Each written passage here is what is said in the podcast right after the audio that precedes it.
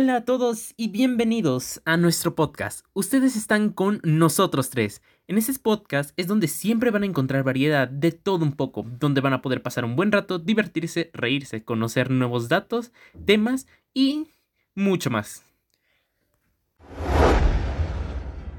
El día de hoy les recomendaremos algunos videojuegos que a nosotros nos gustan.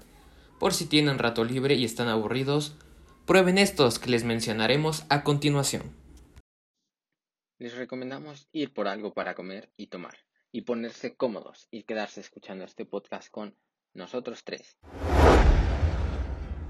Antes de continuar, nos gustaría invitarlos a que sigan nuestro podcast y lo compartan con su familia y amigos, si es que les gusta, para que nosotros podamos seguir compartiendo nuestro contenido con ustedes.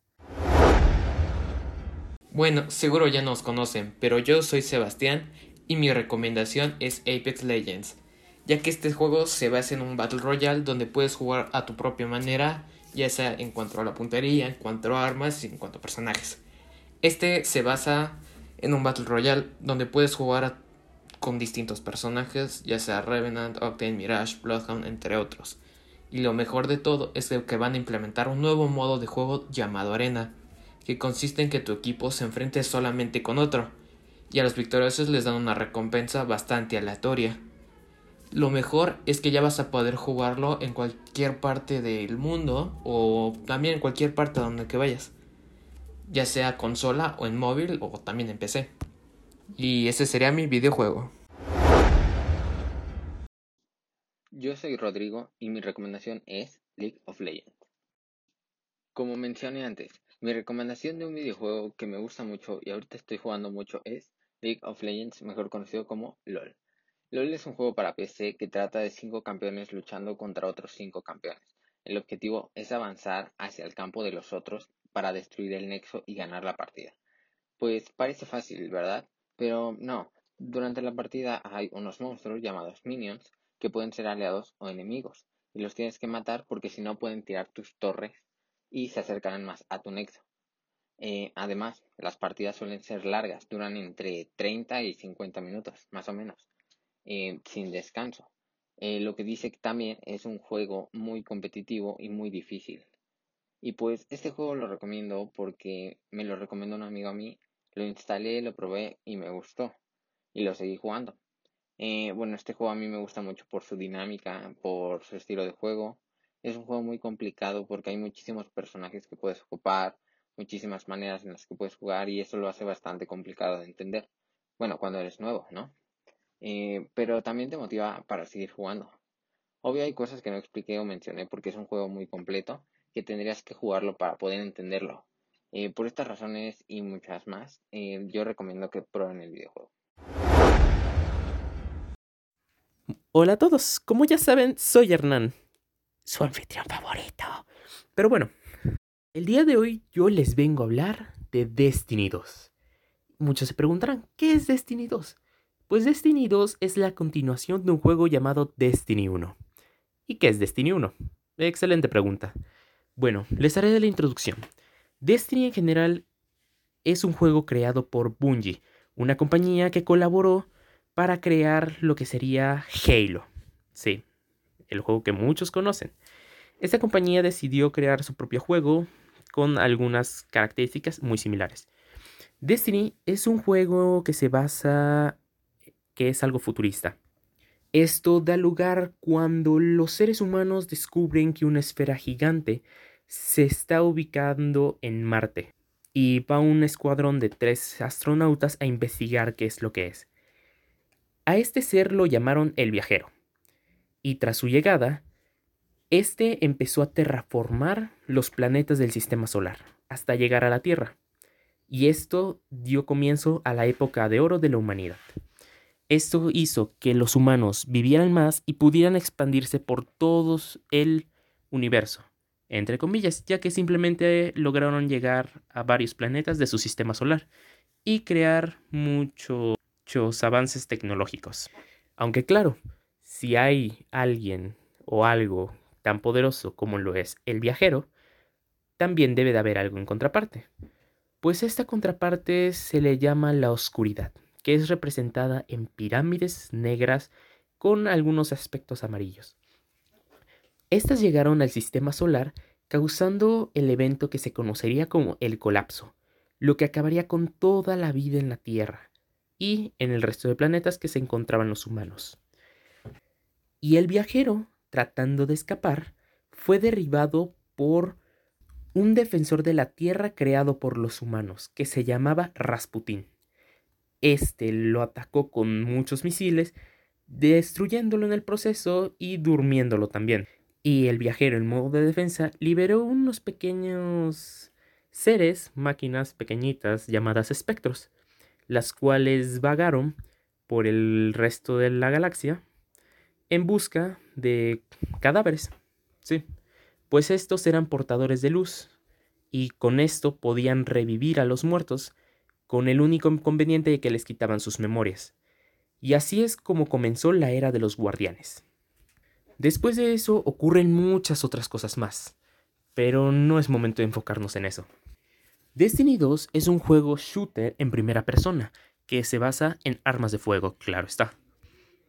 También se manejan varias razas en este universo, como la que serían los Vex, criaturas cibernéticas que comparten una sola mente, es decir, Imagínense un solo cerebro, de forma líquida, en varias máquinas, por lo que todas piensan igual. Otro enemigo son los Cabal. Son seres de guerra y que se enfocan principalmente en las batallas. Los otros son los Elixni, o caídos que reciben su nombre tras un accidente similar al colapso que ocurrió en la Tierra y en todo el sistema solar. Luego esta otra raza enemiga llamada la colmena. Esta raza se basa principalmente en insectos y muchos podrían decir no, qué asco y demás, pero realmente es que tienen una historia muy interesante. Y los únicos enemigos que son exactamente igual a todos, pero al mismo tiempo diferente, son los poseídos, los cuales son todos los de las razas anteriores, pero que están, como dicen su nombre, poseídos por algo externo. El juego también maneja tres razas con las que puedes jugar. Los humanos, los insomnes y los exo. Los humanos son los que todos conocemos, pero los insomnes son seres que se crearon tras el colapso. Fueron los que surgieron. Y los exo son máquinas que tienen conciencias humanas.